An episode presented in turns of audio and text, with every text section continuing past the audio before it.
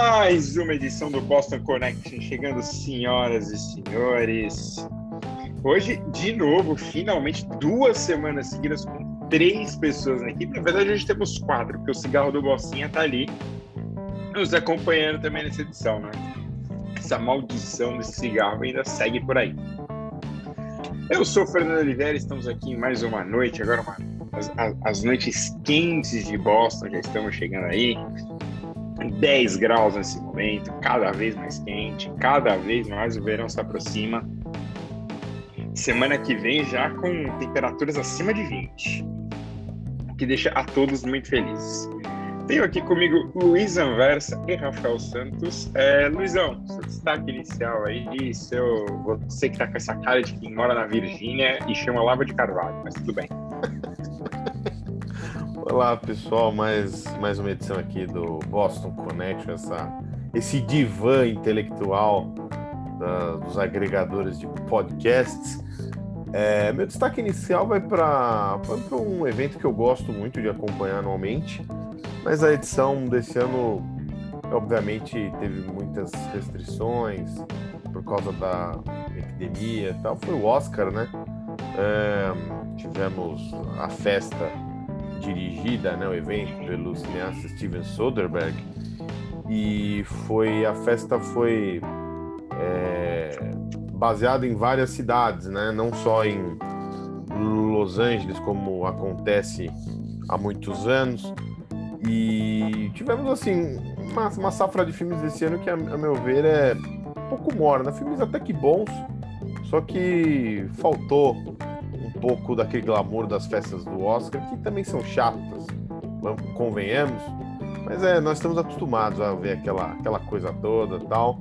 Pareceu um pouco mais uma festa do Globo de Ouro, que tem muito mais é, energia, mais. É, acho que está mais adaptada aos tempos atuais. Mas falando sobre os vencedores, estava meio na cara que ia ganhar o Nomadland, tanto como melhor filme como melhor é, diretora e atriz, aliás, a, a Chloé Zhao, é, que quebrou várias, é, assim, entrou para a história, que é a primeira mulher asiática a vencer, né? E só a segunda mulher na história do Oscar a ganhar é, como melhor diretora. A que antecedeu foi a Catherine Bigelow, por Guerra ao Terror. É, também tivemos a atriz Frances McDormand, que tá incrível. E, e vale lembrar, e vale destacar também que para mim foi um pouquinho de zebra, mas não uma zebra injusta, foi o Anthony Hopkins, que ganhou como melhor ator, que superou Chadwick Boseman, que todo mundo achou que ia levar o Oscar póstumo, né?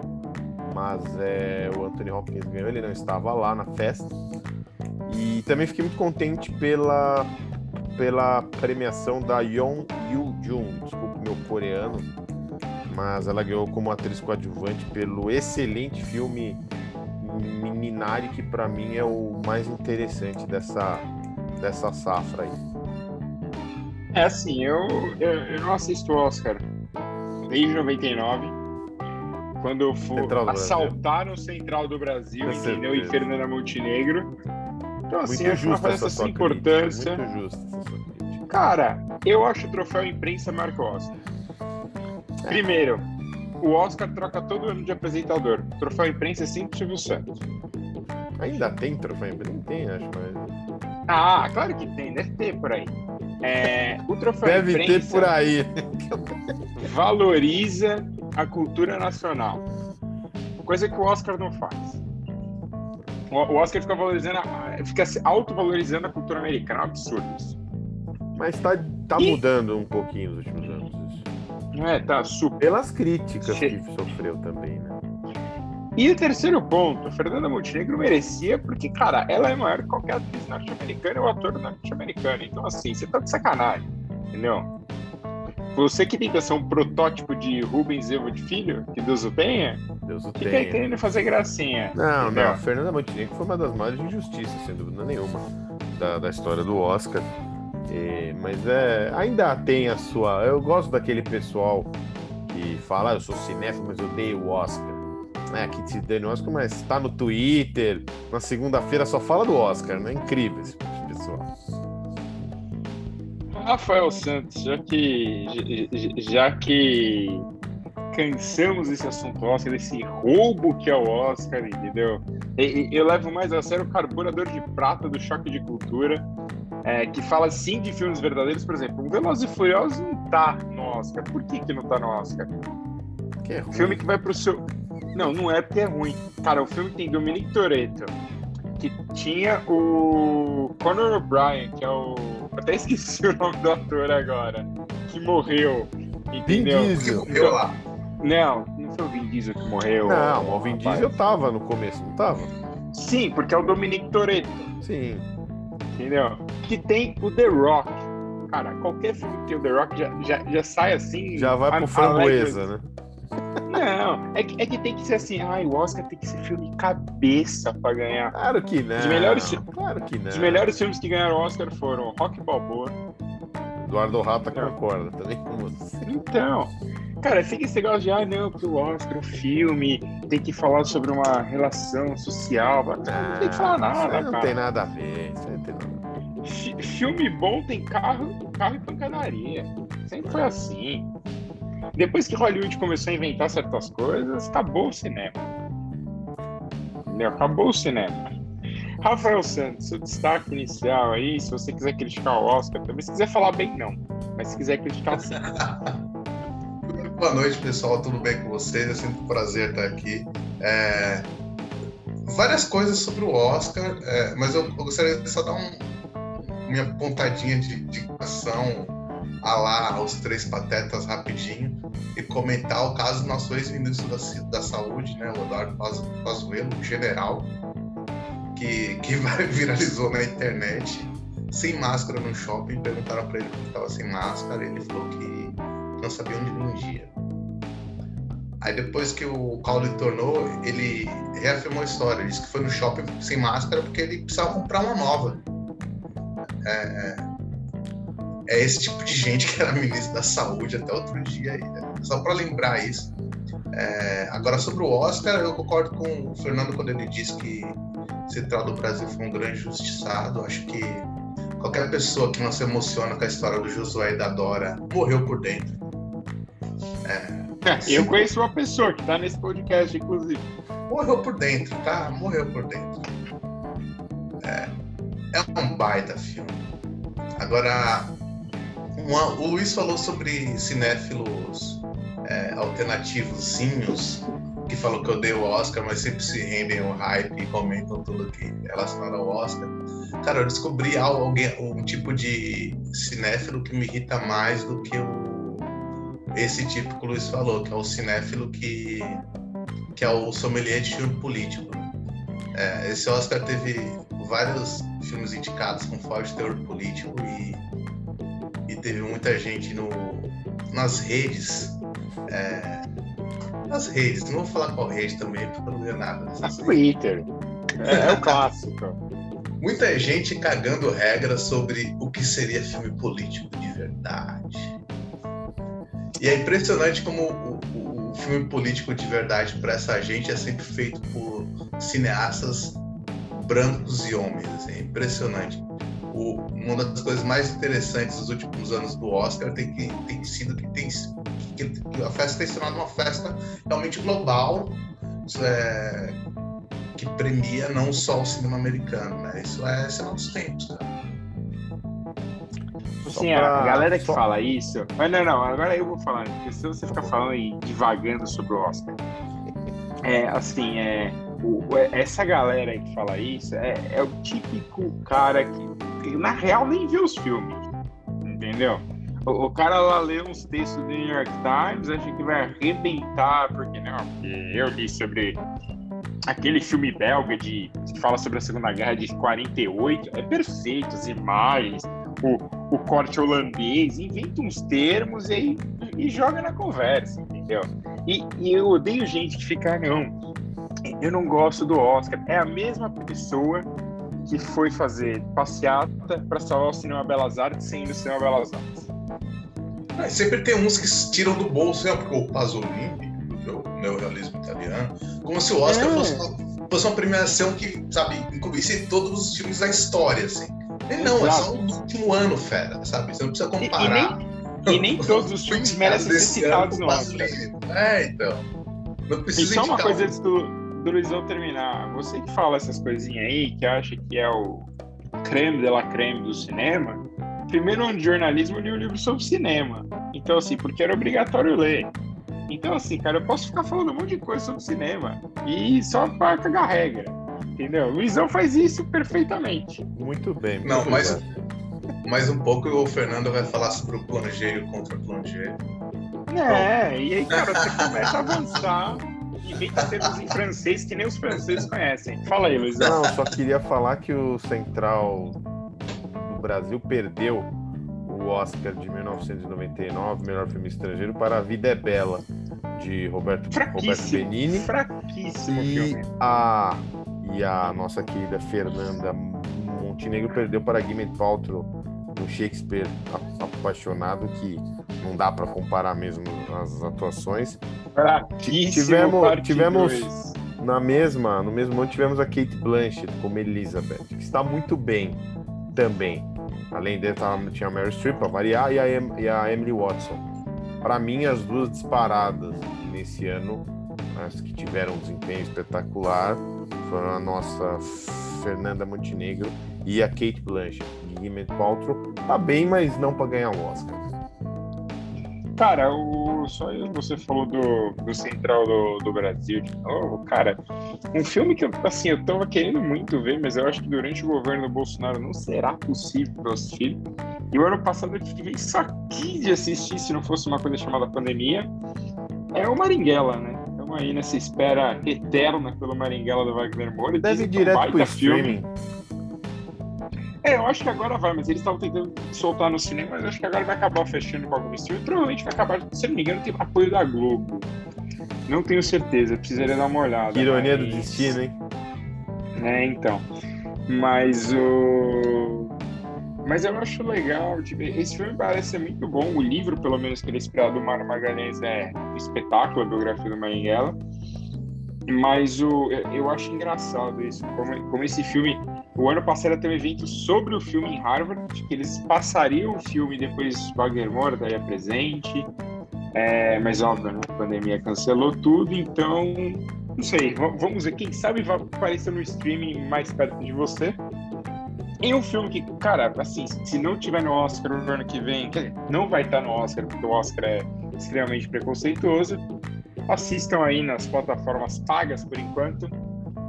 Chorão Marginal Alado, talvez um dos melhores documentários sobre música no Brasil já feito.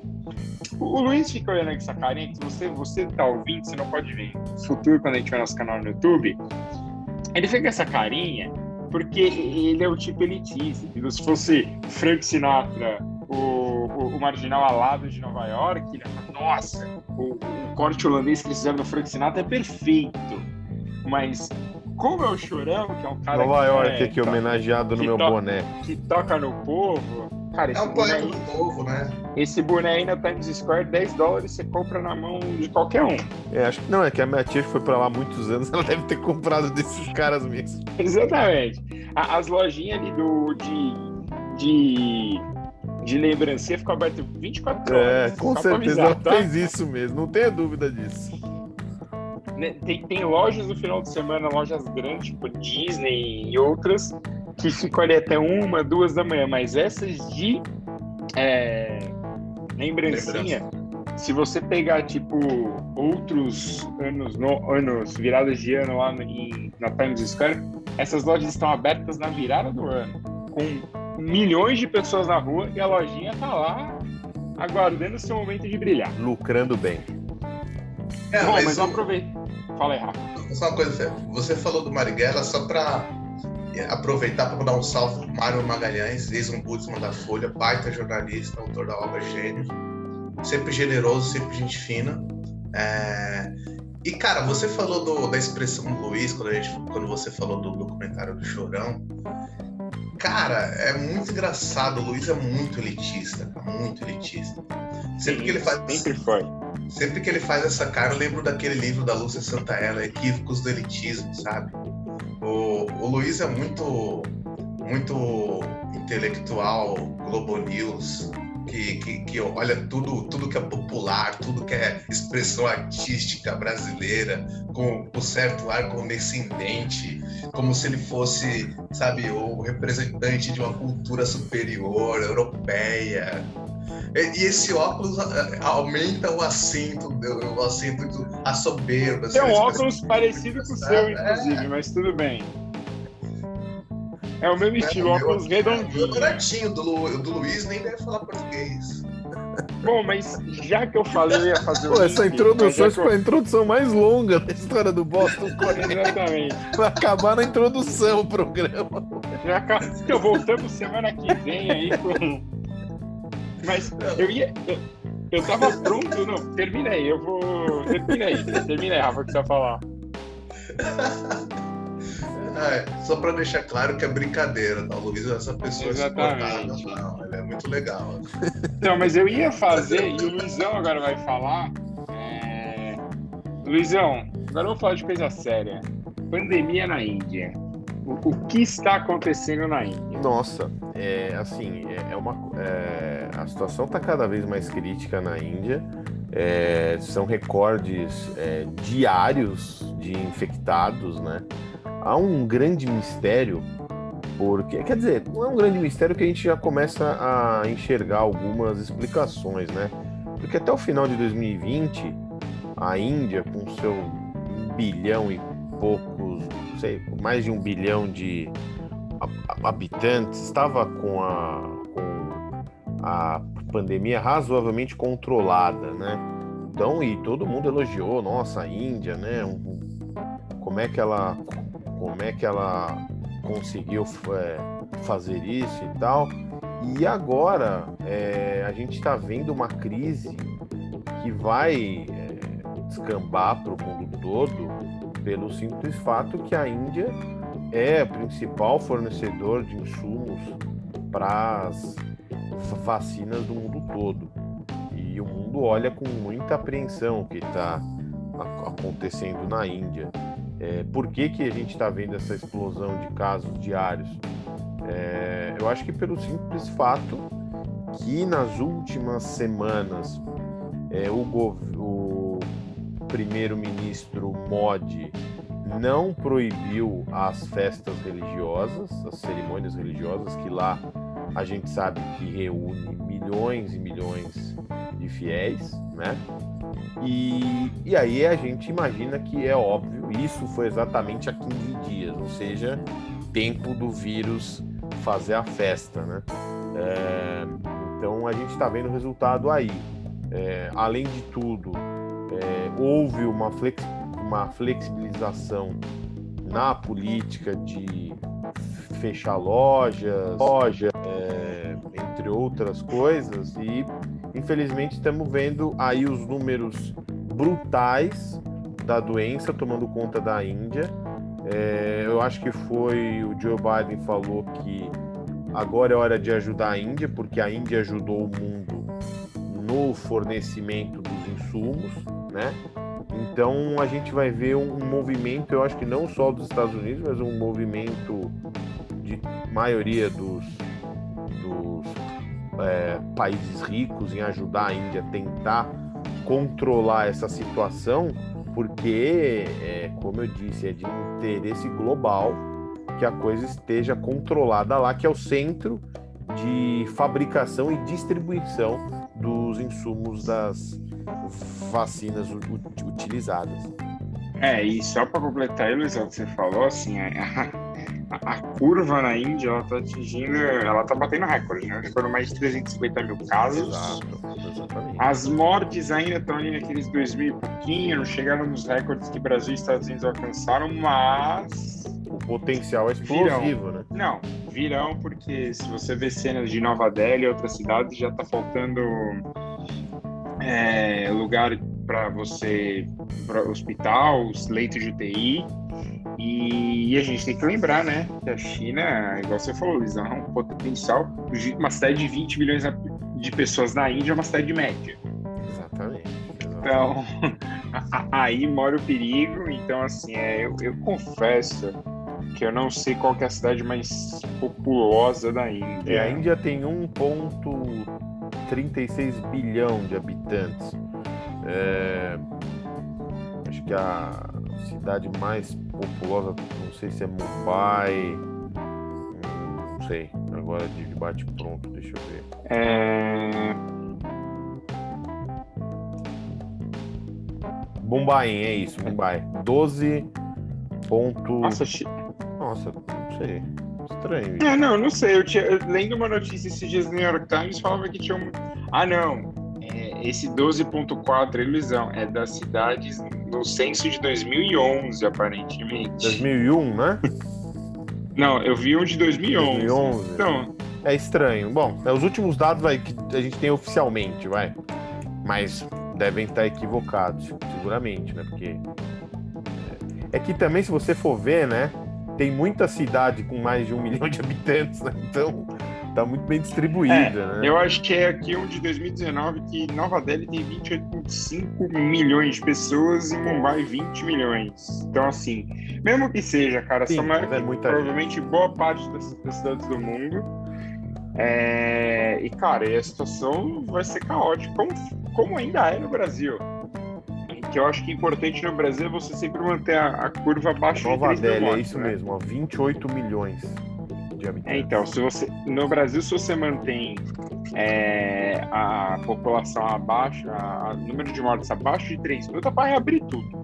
Né? São Paulo já está fazendo isso, o Rio já está liberando aí é, bar de novo. Então, assim, abaixo de 3 mil, É. cara, é, é Abaixo o que de- morre normalmente. É, 80% de ocupação de UTI. Ah, aí tá tudo tranquilo, que nem tá aqui em São Paulo. Exato, 80% de ocupação de UTI é ótimo, tem 20% para gastar, entendeu? Tem gordura pra queimar ainda. É, tá uma gordurinha aí pra queimar. Vai morrer uns dos outros, mas, né? Como tem aí o, né, o, o exemplos aí, por exemplo, o Paulo Gustavo, que continua é, internado, tem o Renan Dalzuto do vôlei, técnico da seleção e jogador que foi estubado, agora já tá entubado de novo, que piorou. Então, É. cara, vai, vai longe isso aí. É, só antes da gente falar da, da CPI da Covid, um efeito engraçado, eu queria ver se vocês me ajudam a entender por que acontece isso. Essa semana eu vi aqui no New York Times, 8% das pessoas que já se vacinaram não voltaram para a segunda dose. Eu tomei a primeira dose na última quinta-feira e pretendo, dia 13, voltar para tomar a minha segunda Assim dose. esperamos, né? Exatamente. Tá aqui no meu cartãozinho aqui, um dois, deixa eu ver qual que é o meu aqui. Está aqui no meu cartãozinho laranja que eu tenho direito à segunda dose do Covid. Olha E eu vou lá tomar. Porém, entretanto, contudo, isso não é só nos Estados Unidos. No Brasil também, uma boa parte da população simplesmente não voltou. Vocês sabem por que as pessoas não voltam para tomar vacina? Ou é a festa do caqui? Ah, não sei se o Rafa tem uma, uma visão mais ou menos como a minha. Não sei se as pessoas ah, nessa primeira dose, não sei qual vacina que essas pessoas receberam, se foi a Oxford, se foi a Coronavac. Não sei se tiveram algum efeito adverso, ficaram com medo. Pode ser uma das causas. Pode ser também que não tenha vacina para a segunda dose, a pessoa foi lá e não tinha. É, Essa, essa daí não é possível, Luizão, porque essa aí, pelo que eu já vi, é. A, a segunda dose está sempre garantida para várias pessoas. Então, assim, Ah. não era. O motivo não foi a falta de segunda dose. Então, eu, pelo menos, eu acho que é. Não sei, deve ter tido algum efeito adverso, ficou com medo e. Achou, ah, com uma dose já basta. E, e tem o tempo também, né? Porque da Oxford você tem que tomar a segunda dose em três meses. Que é, que é bastante tempo. Também tem isso. E aquela, né? Reações diversas existem, mas não é uma reação tão mínima, é como se fosse tomasse qualquer vacina, né? É, daí entra também a, a, a campanha de desinformação que muitas vezes é, é promovida por agentes públicos, né? As pessoas estão apavoradas com a vacina. Sim. Não, mas eu, eu acho engraçado isso, porque assim, a vacina ela é gratuita.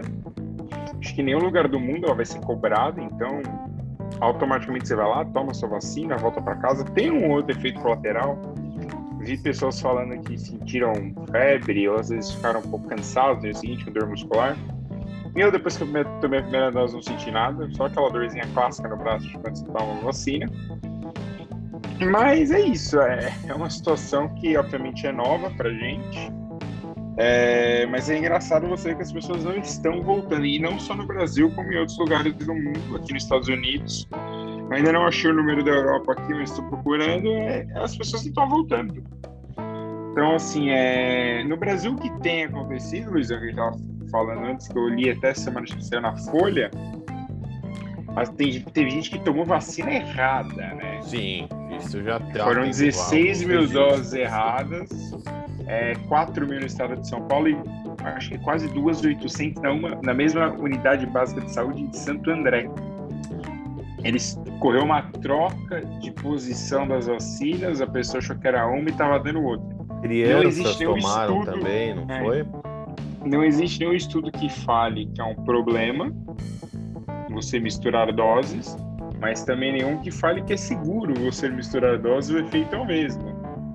Então, não sabemos assim, ninguém vai virar jacaré, mas não sabemos o que vai acontecer. E assim, vamos combinar que não é um negócio muito difícil de você fazer esse tipo de separação, né? É, é que aqui a coisa tá tão é, tá tão bagunçada. Aqui em São Paulo até tá um pouco melhor, mas não muito com relação ao resto do Brasil. Mas é, isso aí é inadmissível, você trocar doses. Em outros casos que a gente viu, a pessoa foi para tomar uma é, vacina contra a gripe e tomou contra o coronavírus. É, não dá, né? É, coisas a gente brinca, coisas que só acontecem aqui no Brasil. É claro que não. Isso acontece em outros países do mundo. Mas é que aqui a situação é, é tão dramática com relação à situação da saúde pública, situação de falta de vacinas, a situação do desemprego, tudo, né? Que a gente vê histórias assim e fala, é inacreditável que a gente tá nessa situação, nesse fundo do poço. E, e só antes do Rafa, se o Rafa tiver alguma coisa para falar para gente manter o assunto Covid, mas uma outra parte do assunto Covid, é, eu acho que o Brasil tem muito mais casos, obviamente, do que é anunciado, que a gente não testa, né? Extremamente complicado testar. Você mesmo, Luiz, não, tempos atrás, aí testou quando você teve dengue. Tem que, ter, tem que ir no hospital com um pedido médico, aí você testa. Sim. Aí o teste demora tem que esperar uns dias nos primeiros sintomas, né? Tem que esperar uns três dias, senão. Cara, se você tem é... o plano de saúde, claro, não tô falando como um cara que tem um plano de saúde, é, a maioria do nosso povo, infelizmente, não tem. Mas como uma pessoa que tem plano de saúde e tal, eles mandam esperar três a quatro dias dos primeiros sintomas para fazer o, o pedido médico aí. Aí você faz os, todos os, os passos lá. Ou seja, se você tem problema de pulmão, você espera 3, 4 dias, de repente, seus 3, 4 dias. Pode ser que você não aguente fazer ser... o teste, né? Exatamente. É, é um absurdo. É, e só um parênteses antes, Rafa, de você falar sobre a CPI da Covid. A Anvisa recusou a importação da vacina Sputnik 5 da Rússia a, inclusive foi rejeitada de forma unânime, 5 a 0, o que já derruba bastante, que o Brasil já adquiriu 66 milhões de doses sem nem passar pela Anvisa, pai amado. É, e algumas pessoas da área, cientistas e biólogos né, que estudam vacina, estavam falando que ela tem uma falha grave, essa vacina Sputnik 5, que é qual? Vacinas, como a gente sabe, às vezes elas usam outro vírus para combater um vírus. A Sputnik 5 usa, usa o adenovírus. Só que, qual que é a medida de segurança de uma vacina? Quando você toma o vírus, né, é desculpa, quando você toma a vacina, o vírus não pode se replicar. O vírus, vírus vai atacar o que você tem dentro do seu corpo. Ou ele vai fortalecer o anticorpo para que no futuro, que é o caso da vacina do Covid, se você pegar essa caceta, nada acontece, assim, não que nada aconteça, mas você tem efeitos muito mais baixos da doença. A o, aparentemente, a Anvisa achou isso, a Sputnik 5, o vírus replica, ou seja, você pode não ter coronavírus, você pode desenvolver uma doença respiratória grave e também morrer dela. Ou seja, como esperado, inclusive, porque nessa vacina russa foi feita em tempo recorde, sem teste nenhum na Rússia, não estranhe se vocês verem algumas pessoas aí na Rússia morrendo no futuro não tão longo por outro tipo de vírus Se a gente que não souber, né? Porque a gente sabe como funciona a imprensa na Rússia também. Exato, é. Infelizmente tem isso aí. Então, assim, cara, é, é desesperador isso com a vacina. E, e o, que me dá, o que me dá um pouco de desespero é isso. A gente adquiriu já 66 milhões de vacinas. Os governos do Nordeste estavam fazendo campanha para tentar trazer essa vacina para o Brasil. E agora, lá se vão 66 milhões de doses. Bom, Rafa, eu sei que você quer chegar nesse assunto, mas CPI da Covid, Rafael, o que temos para falar sobre isso? Cara, é um, uma coisa que é muito. Eu só queria falar sobre a situação no Brasil, que é. Talvez não, não tenha precedente, acho que talvez no resto do mundo, um, um governo que insistiu tanto num discurso anti-ciência com o avanço da pandemia. Sabe? Tem gente que, que falou absurdos, teve muitos líderes políticos que falaram absurdos, mas a realidade se impôs. Aqui no Brasil a gente ainda não conseguiu é, é, tratar as coisas de um modo sério. Né? Eu comecei falando do, do ex-ministro da Saúde, Eduardo Pazuello, e, e, eu tenho a impressão que a, a, a máquina pública inteira está é, contaminada e aparelhada de gente que pensa assim, gente que relativiza a gravidade da pandemia do coronavírus. E isso é uma merda, sem meias palavras, porque a Anvisa, que sempre foi uma, uma agência ultra competente, ultra confiável, de repente é, o governo está tão desacreditado que tem gente que está que tá questionando a, a não aprovação da vacina russa. Então, mas eu acho que nesse caso, Rafa, eu estava ouvindo uns médicos, uns cientistas que estão criticando ferozmente a gestão atual, que não dá para elogiar em nada, mas eles falaram que nesse caso a Anvisa é, foi, foi bem, porque em nenhum país rico, país desenvolvido, essa vacina está sendo utilizada. Eu acho que um país próximo a, no, a nós, assim, é a Argentina, que está sendo utilizado mas é o próprio, eu acho que o Alberto Fernandes é, fez um discurso uma época, não sei, não passando muita confiança nessa vacina russa. E então eu acho que a Anvisa, apesar de tudo, de todos esses desmandos que você disse bem, é, eu acho que nesse nesse ponto da Sputnik 5, eu acho que ela foi bem, porque em nenhum lugar desenvolvido, rico, mais ou menos igual a gente, tá usando, né? A única certeza que eu acho que qualquer brasileiro que junta a concreto tem, é, e aí eu vou, vou, falar sobre o assunto do CP do Covid, é que estão sendo cometidos crimes na, na gestão dessa pandemia no Brasil. Sejam crimes contra a vida, sejam crimes contra a, administração pública, é, sejam crimes morais mesmo. Né? que não é um crime, mas falta de, de, de senso do ridículo, de vergonha na cara, que, que mais tem. Sobre a CPI, é, a gente viu um movimento agora no final da noite da segunda-feira, hoje é dia 26 de abril, é, que um juiz, de, juiz federal da, da, da Ação Judiciária de, do Distrito Federal acatou um pedido da, da Carla Zambelli para barrar a, a sugestão do, do senador Renan Calheiros para ser relator da CPI da Covid-19. Como todo mundo sabe, o Renan Calheiros é um é talvez um, foi um dos maiores alvos do, do, do grupo de lavajatistas de Curitiba. É, foi, inclusive, no, nas conversas vazadas, vazadas era tratado como alvo principal. É, conseguiu se segurar no poder. E eu li a decisão, é, não tem nenhum. Na verdade, o juiz diz, ele, o juiz na decisão, na sentença diz que ah, é, não vejo elementos suficientes para para acatar esse pedido, mas e aí pasme, é, de, devido a, a toda a relevância e, e boa reputação da deputada Carla Zambelli, é, baita reputação, baita reputação, é, ele decidiu enviar um despacho para o presidente do Senado para tentar barrar a simples sugestão do nome do Renan Calheiros para ser relator da CPI.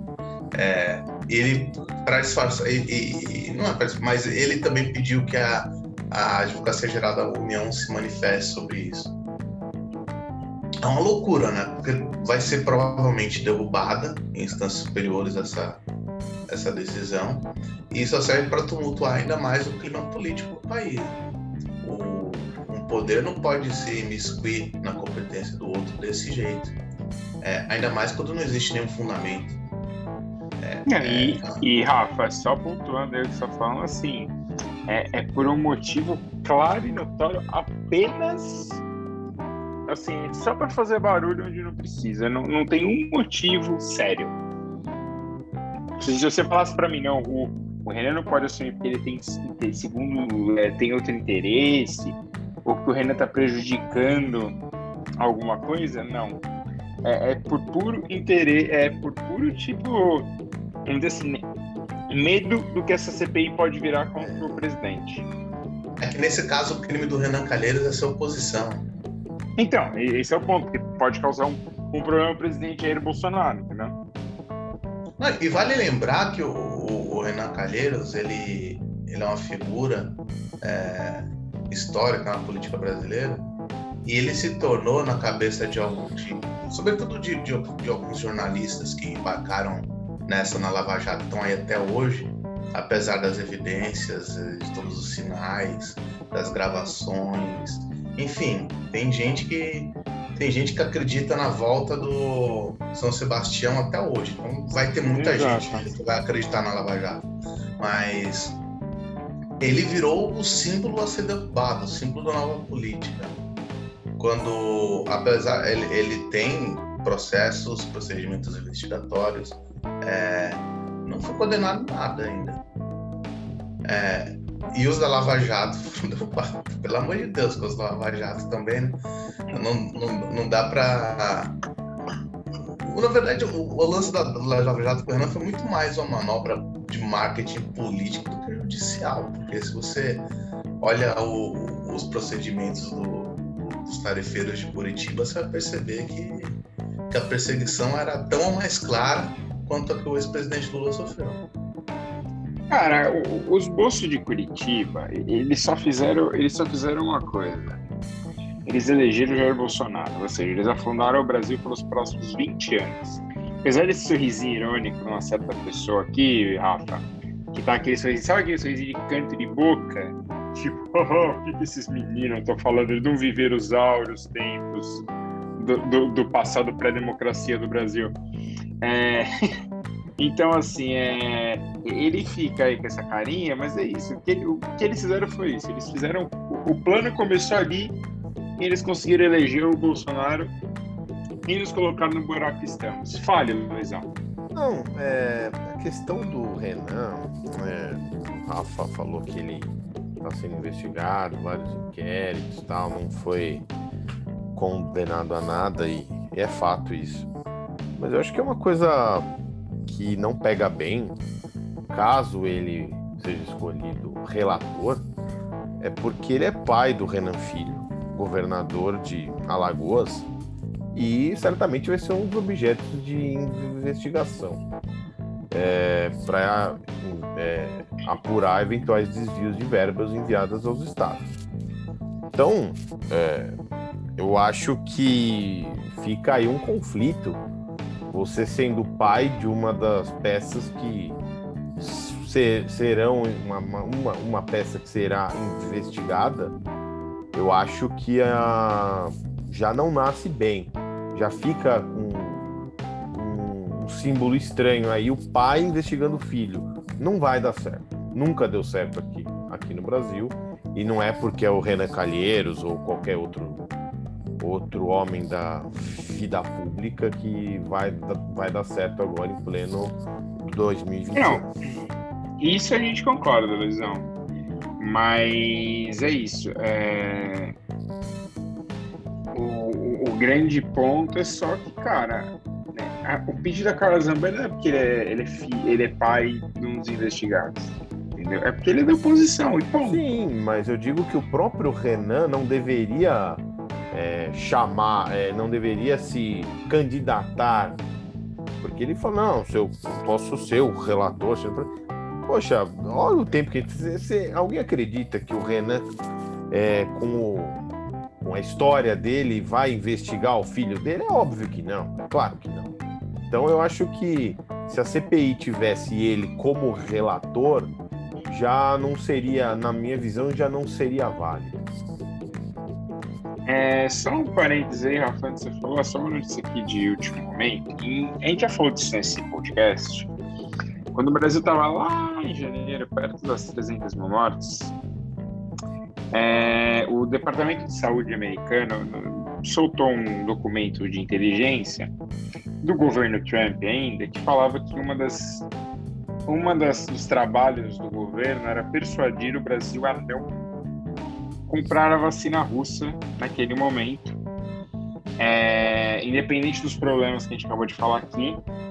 Então, assim, é só, só lembrando que temos esse fator aí, entendeu? Então, temos, além da vacina aparentemente ser de uma baixíssima qualidade, aparentemente ela tem, a, tem toda a influência geopolítica do, do governo, ainda do governo Trump, em relação ao governo Jair Bolsonaro, que afunda ainda mais o Brasil. Rafa, pode voltar a falar aí do, da CPI. Ah, é, um, um adendo, você falou num ponto muito bom. É, o pedido da Carla Zambelli fala que a escolha do, do Renan Calheiros, ele, é, como relator, poderia afrontar, entre aspas, fiz aquele sinalzinho com o dedo lá, é, os princípios da moralidade da administração pública justamente porque ele tem processos e investigações determinados pelo Supremo Tribunal Federal. É, isso não existe. A, a, própria Carla Zambelli também tem, é investigada pelo Supremo Tribunal Federal no, no, no inquérito da, das fake news, então não, não tem o menor cabimento.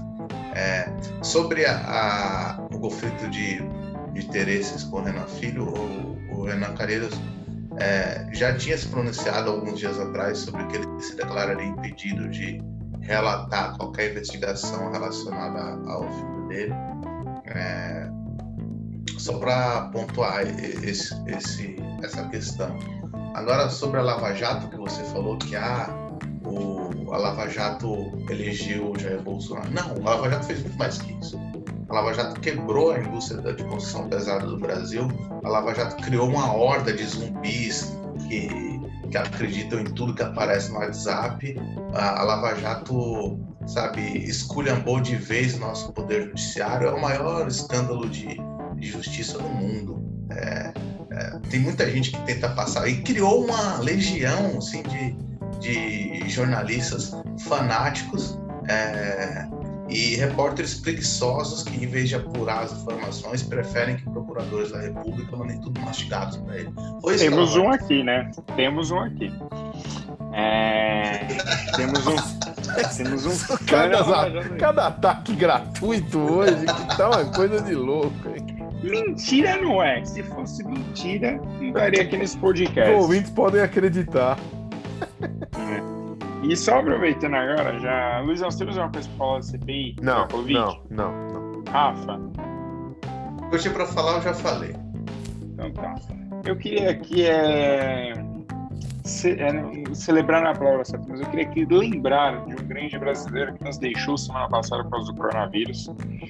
Ele Meu nunca vizinho. teve a chance, ele nunca teve a chance de colocar o projeto dele nas ruas Foram 11 eleições, 11 eleições perdidas para prefeito, deputado estadual, deputado federal, vereador, é, governador, governador, e presidente. presidente.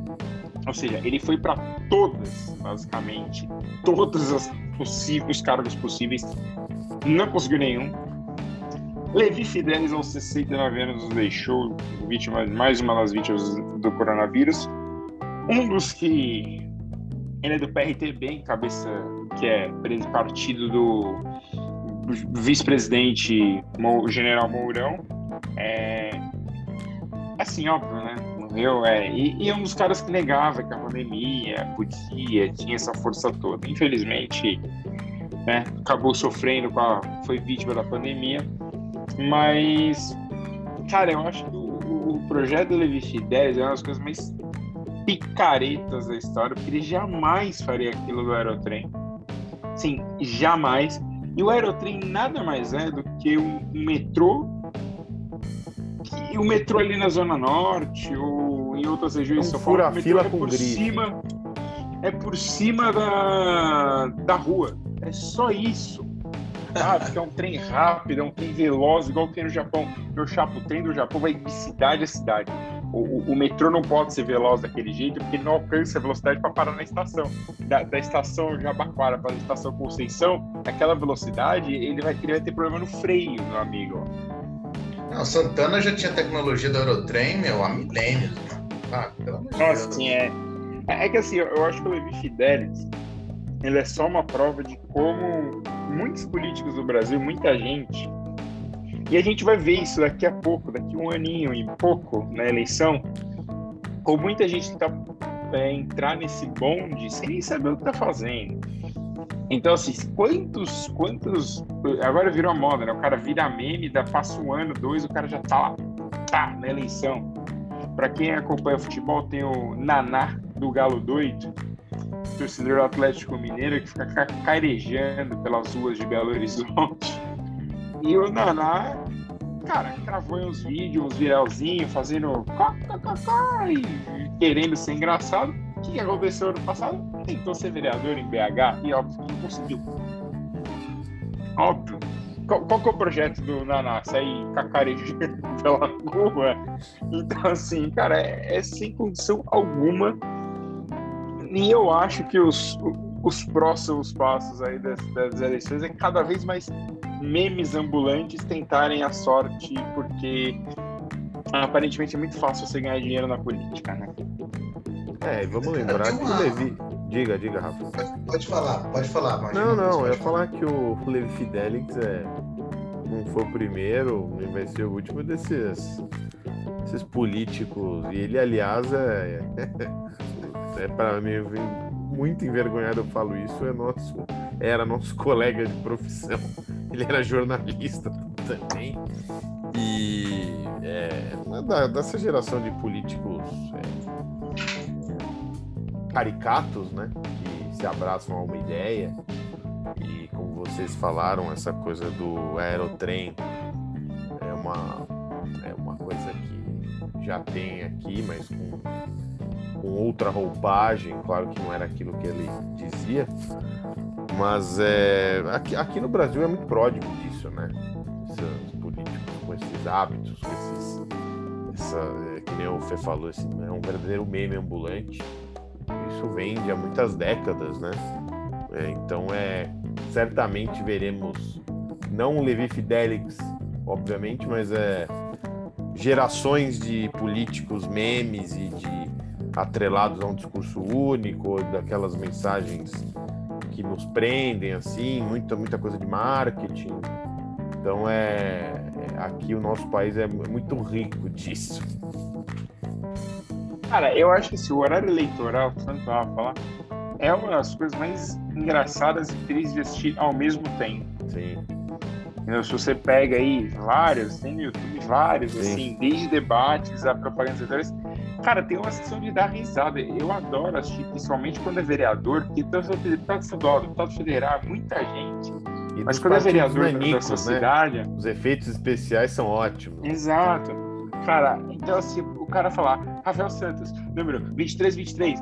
Aí veio Luiz Anversa, número 3535. Aí vem Fernando Olivieri, número 1212. E, tipo, cara, não tem tempo de falar nenhuma proposta. Como é que você vota num cara desse? Entendeu? Como é que você... Porque você não vai ouvir ele na rua. Não, não vem com esse papo. Você não vai entrar no site do cara. Você, se você tá vendo a TV, você vê ali. Você não vê em outro, outro lugar. Rafa, fala aí. Cara, eu queria fazer uma constatação e uma provocação também, com base nesses, nessas últimas falas de vocês aí. Não sei se vocês repararam, a gente é presidido por um desses políticos folclóricos que fala groselha. e, e, a demonização da política é, que foi feita de novo, pela Lava Jato, pela imprensa, pelo debate público no geral nos últimos anos, é, abriu espaço para esse tipo de gente. Mas a, a, provocação tem a ver com outro tipo de, de aventureiro também, que tem a ver com o Bolsonaro, é tudo relacionado. Tem. Eu não, não sei quem é mais destrutivo. Óbvio que alguém como Bolsonaro, presidente, é absurdamente destrutivo.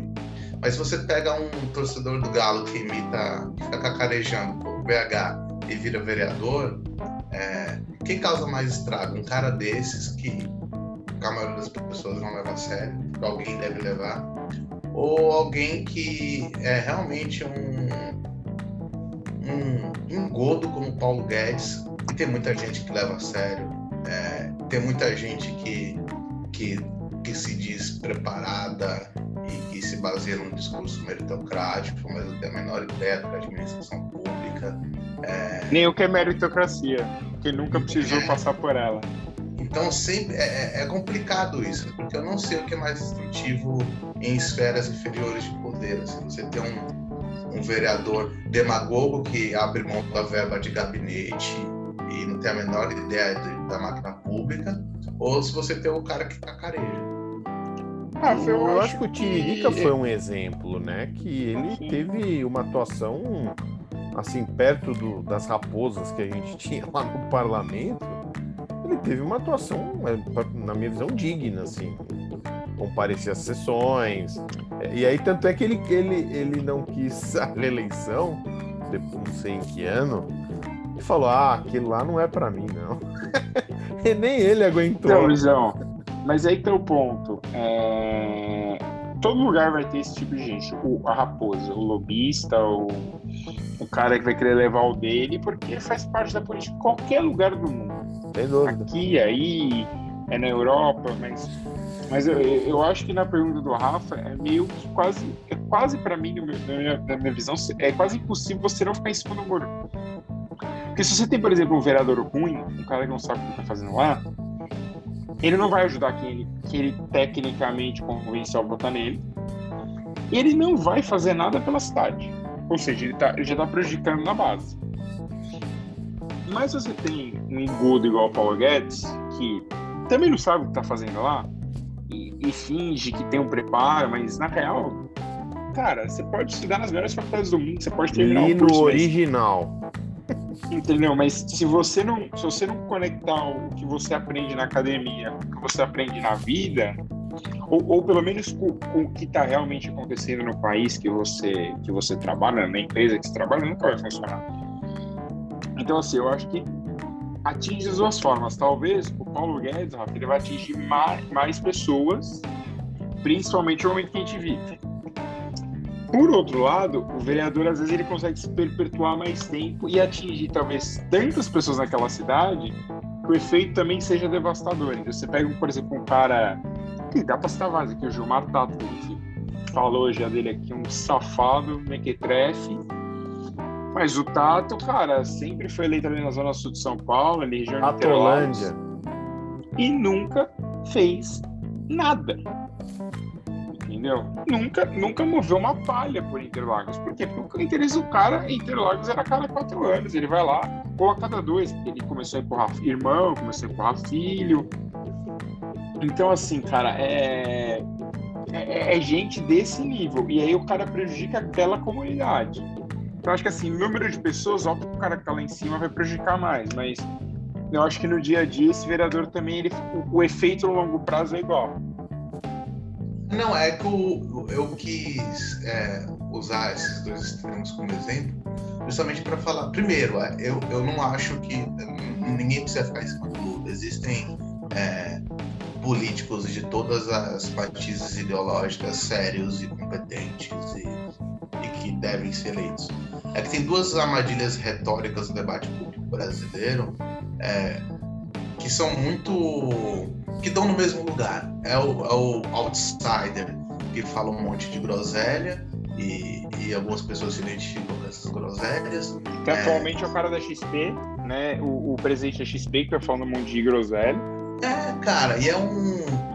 E é o cara que, que se vende como super preparado, é, com um discurso ultra corporativo de startup, mas que não tem nenhuma vivência não tem experiência de vida mesmo, não tem a menor noção de como fazer. No final, nem sabe como funciona a máquina pública. E o eleitor é sempre espremido entre esses, dois polos, que é o, o, o político Faria Limer, startupeiro, é, com ideias mirabolantes, ou o, cara o cara que fala um monte de groselha. Quando lideranças políticas levam tempo para serem feitas. A gente vive num é, mundo, é o... tudo é muito rápido. Mas, cara, independente do, da sua formação acadêmica, da, da sua vivência, é, é, possível você ser uma liderança política sólida com base na, na tua militância de anos de experiência, nas ideias que você defende. O, o que eu estou falando é que as pessoas devem votar nas ideias que as pessoas defendem. Não na embalagem, seja da groselha, seja do startupeiro da Faria Lima, que acha que vai, vai vender as estatais e conquistar 4 trilhões. É, é isso.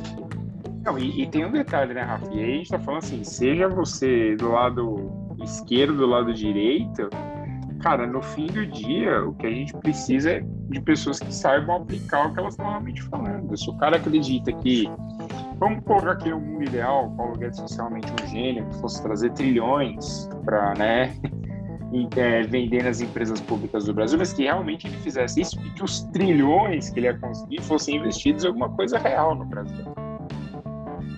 Desde que ele fala, desde que ele fala isso, a gente sabe que é mentira. Assim, é, algumas empresas você pode realmente é, é, você privatizar a empresa, talvez não seja o problema. Algumas, em alguns aspectos podem ser uma solução, ou você aplicar uma real é, real gestão na empresa, não ficar lá, ah, ficar largado lá e ser vendido por migalhas e 20 anos depois a empresa é a maior empresa do mundo.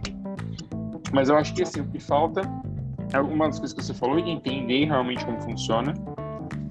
Uma cidade como São Paulo não é uma startup, porque você pode fazer coisas ótimas na Faria Lima, mas e o cara que mora no Capão Redondo e trabalha na Faria Lima, como é que ele vem para o trabalho todo dia? entendeu? Você, você tem que dar condição para esse cara, às vezes, ter a, a, mesma condição que ele tem no trabalho, para ele ter quando ele volta para casa dele. Tô falando que todos os lugares você a Faria Lima, mas podem ser melhores do que são atualmente. E, mas e, e, tem o cara que, meu, o, e o cara que é aproveitador, que se ele fizesse metade do que ele fala, a cidade talvez não estivesse tão largada, a cidade, seja ela qual for, como elas estão atualmente. E é, cara, e essas pessoas sempre, sempre vêm com, de um jeito ou de outro com groselha, ou com solução mágica de gestão, é, ou com um discurso moralista. Independente do cargo que a pessoa se candidata, é, é bom deixar claro, sabe? Os problemas que o Brasil tem, se eu vendo a minha plataforma a favor de, de combater o aborto, a favor de cachorrinho, a favor disso, ou a favor daquilo, é, das duas, uma, ou sou mal intencionado ou sou preguiçoso. Um, um, ou sou incompetente. Essa, essas três opções são sempre as que dão certo. É impressionante. Então, por quê? Porque talvez, assim, um dos fatos é que as pessoas acreditam acho que ela falou, as pessoas caem no discurso muito fácil, entendeu? Aí a gente pode entrar em outros aspectos, tipo, questões de educação, é, questão de necessidade, entendeu? Porque o, o, aproveitador que vai lá a cada quatro anos ou a cada dois para levar algum apoiado, quem seja ele o Gilmar Tato, tem o Goulart, tinha. Tem tantos outros, por exemplo, ali da, da Zona Sul. É, tinha um que o nome começava com E, agora eu esqueci qual era o nome do, do nome da família. Era Esté, Estrela, alguma coisa assim, não lembro agora. Mas assim, o, o ponto é. A cada. Para um cara, por exemplo, o startupeiro, é ele ter menos imposto, é ele conseguir ter conseguir captar mais dinheiro para a empresa crescer e tudo mais. Mas e pro cara que mora na favela, esse aproveitador, quando ele vai lá, ele promete cesta básica, ele promete não sei o quê. E, ah, vai, você vai ter luz sempre, a luz não vai mais acabar aqui no seu bairro. Ai, no, quando, quando chover não vai mais alagar. Aí o que o cara faz lá? Ele dá lá duas é, cesta básica no ano e, e, ele abraça o cara, porque é a necessidade da pessoa. Seja ela para necessidade empresarial, seja ela para necessidade de vida. E e aí a gente fica nesse, nesse ciclo sem fim aí que nunca acaba. Sempre vai continuar, sempre vai ter um aproveitador, seja no, no alto clero, no baixo clero, nos, nos cleros medianos, sempre vai ter alguém com um discursinho falso. É, o Luiz aí, pra... ó, caiu, caiu no discurso do Partido Novo e tá aí até hoje. Só para ilustrar como a gente tem opção assim, para encerrar esse assunto, na minha opinião. É, cara, tirando o Amoedo, o Cabo da Ciolo e o Bolsonaro, alguém. Aliás, tirando o Amoedo e o Cabo da Ciolo, alguém duvida que qualquer candidato a presidente de 2018 tem um governo melhor que o Bolsonaro, independente da linha ideológica? Eu não duvido. Cara, assim, tirando o fato que algumas coisas do Amoedo são muito, muito próximas às do Bolsonaro, eu acho que nem ele conseguiria ser pior que o Bolsonaro, cara. O, o Cabo da Ciolo era aquela o Calvo da Ciolo, vamos ver o que a gente estava falando antes. O Calvo da Ciolo é uma grande piada e a gente se diverte com essa piada.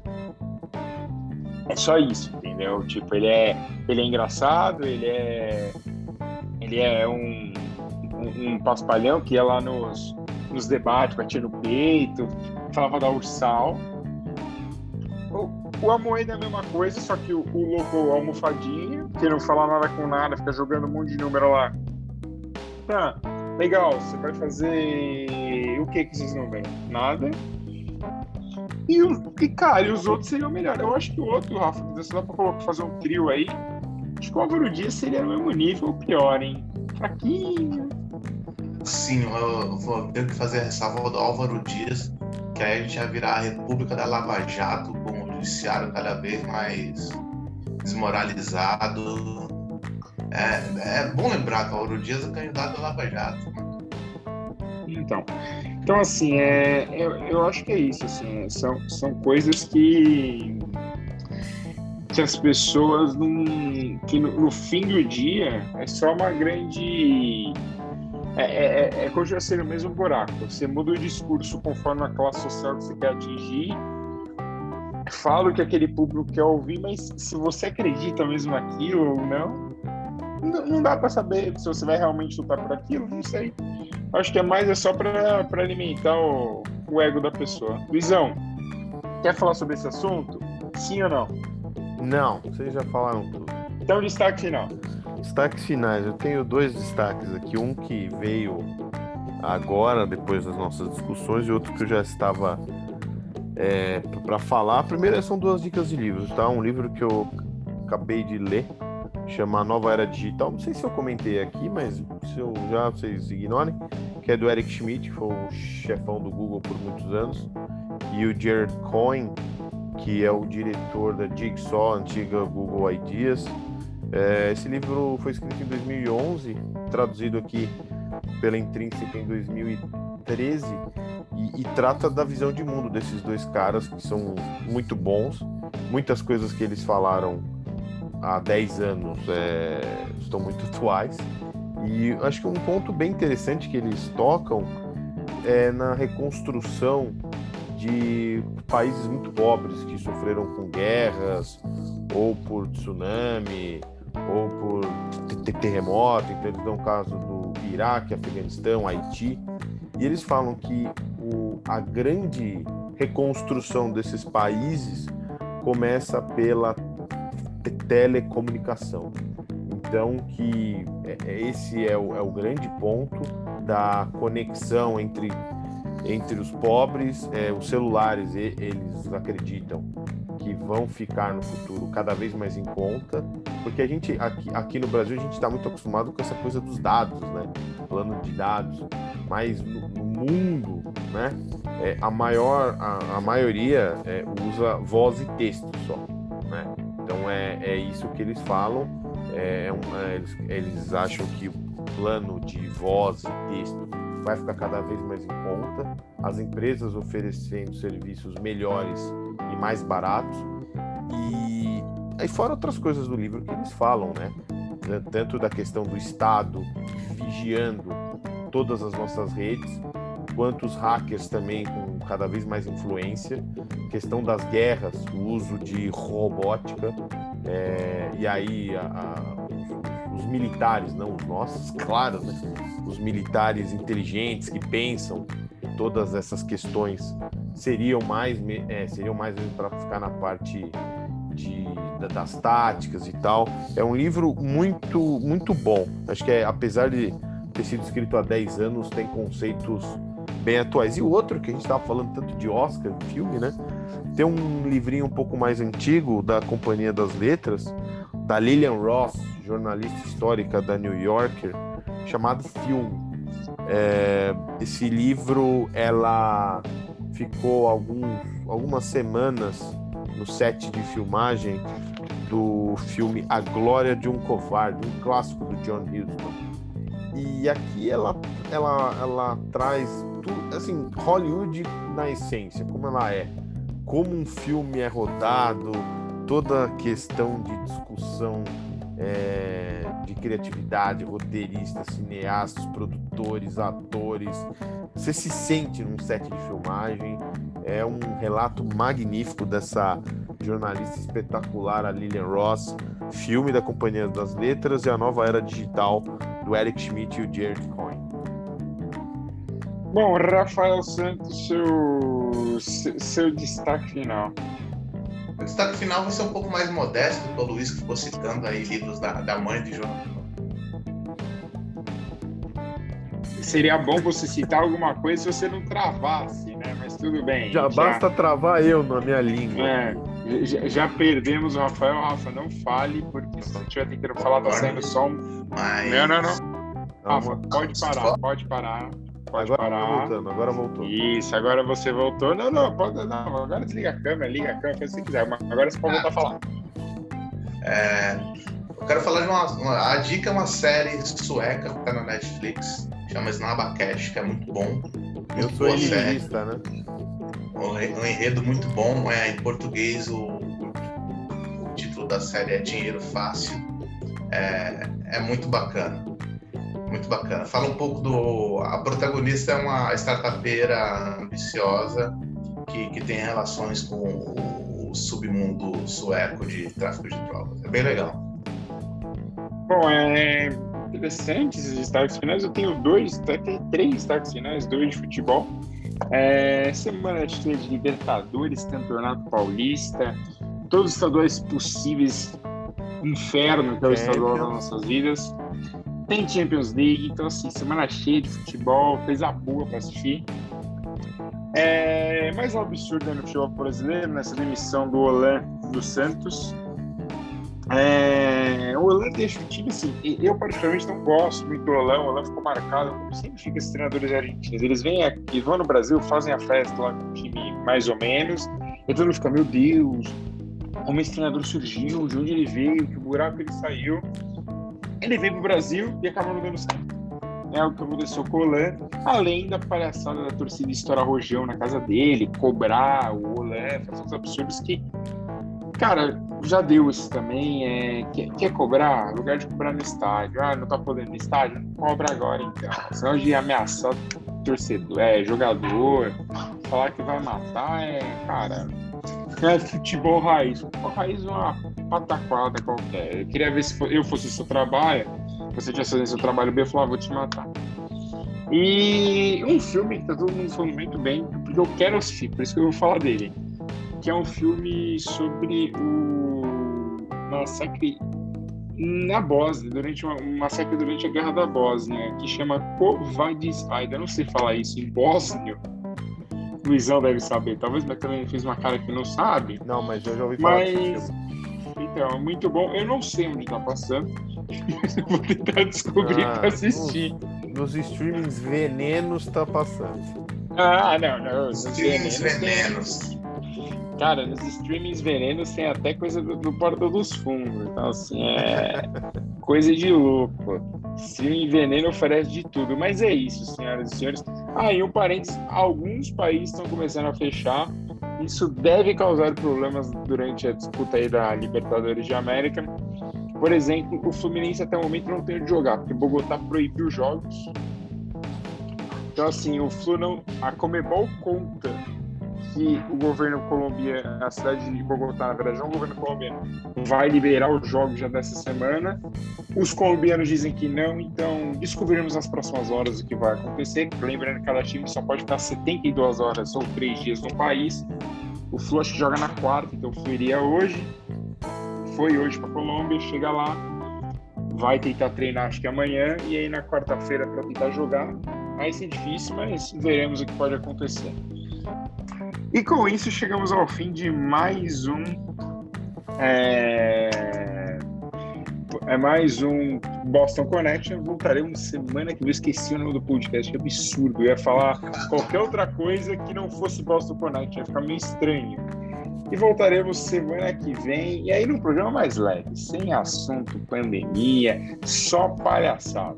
Voltaremos semana que vem então. Um grande abraço. Até mais.